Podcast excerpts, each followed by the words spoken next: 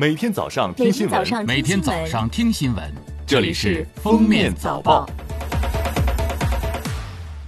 各位听友，早上好！今天是二零二零年五月八号，星期五，欢迎大家收听今天的《封面早报》。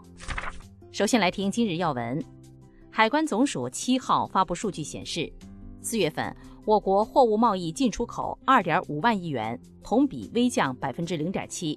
其中，出口一点四一万亿元，增长百分之八点二；进口一点零九万亿元，下降百分之十点二。贸易顺差三千一百八十一点五亿元，增加二点六倍。四月份外贸总体增速较一季度回升五点七个百分点，出口增速则比一季度大幅反弹十九点六个百分点。日前，住建部和国家发改委联合下发通知。要求各地进一步加强城市与建筑风貌管理，严格限制各种盲目规划建设超高层摩天楼，一般不得新建五百米以上建筑。各地公共建筑严重抄袭模仿山寨行为，对自然生态、历史人文等重点地段不拆除历史建筑、不拆传统民居、不砍老树、不破坏地形地貌。近日，财政部、水利部向湖北等二十八个省、自治区、直辖市和大连、宁波两个计划单列市拨付中央财政水利救灾资金四点九亿元，其中四点五亿元用于支持地方做好安全度汛和内蒙古、宁夏凌汛水毁修复，零点四亿元用于支持云南抗旱。据预测，今年我国气象水文年景总体偏差。极端天气事件偏多，涝重于旱。目前已有多条河流发生超警洪水，洪涝灾害防御形势严峻。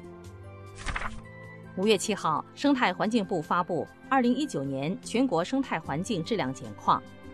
二零一九年全国生态环境质量总体改善，环境空气质量改善成果进一步巩固，水环境质量持续改善，海洋环境状况稳中向好。土壤环境风险得到基本管控，生态系统格局整体稳定，核与辐射安全有效保障，环境风险态势保持稳定。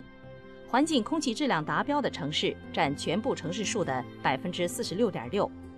封面新闻记者注意到，在一百六十八个重点城市环境空气质量排名中，四川省雅安市、遂宁市、内江市和广安市进入空气质量前二十名。来看热点事件。近日，国家市场监管总局官网发布了多个品牌汽车召回的公告，其中召回部分进口和国产奥迪汽车近四十万辆。官方公告称，召回范围内的车辆由于供应商制造原因，部分逆变器内部有瑕疵，极端情况下不排除引发车辆起火的可能性，存在安全隐患。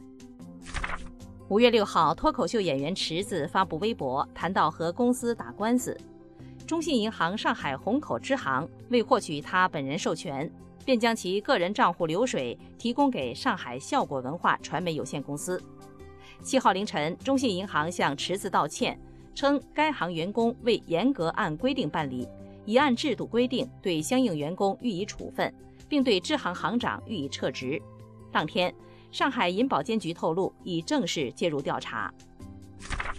五月六号，陕西靖边男子马某将七十九岁瘫痪母亲扔到废弃墓坑活埋，三天后被民警解救的事件引发关注。警方通报称，老人送医治疗后，生命体征平稳，能够沟通交流。马某用黄土封住墓坑，但是没有用脚踩实。犯罪嫌疑人马某因涉嫌故意杀人罪已被刑事拘留。同村村民称，马某是老人的大儿子。此前，老人和小儿子居住，但小儿子外出打工，便将母亲转由大儿子马某照顾。近日，苏州、南京等多地试行设置右转危险区，该区域为大型车辆转弯时前后车轮形成的内轮差范围，司机易产生视觉盲区。极可能和非机动车与行人发生交通事故。右转危险区的设计可提醒驾驶员规范行驶，也让非机动车与行人注意避让。交警提醒，该区域没有国标，不具备法律效力，仅作为提醒。家住杭州东新园小区的用户表示，在自家楼下看到了业委会和物业贴出的通知，因蜂巢快递柜在未经协商的情况下向业主收取超时保管费，损害了业主的利益。蜂巢快递柜将在二零二零年五月七号七时起暂停使用。业委会认为此行为有违当初蜂巢进驻小区谈判时介绍的情况，目前业主委员会正在交涉中。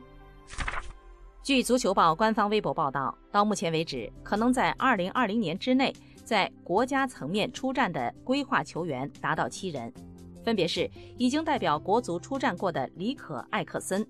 刚刚入选国足的骆国富，已经拿到中国身份证，到了夏天就会获得为国足出场资格的阿兰、高拉特、费南多，还有需要重点协调解决的蒋光太。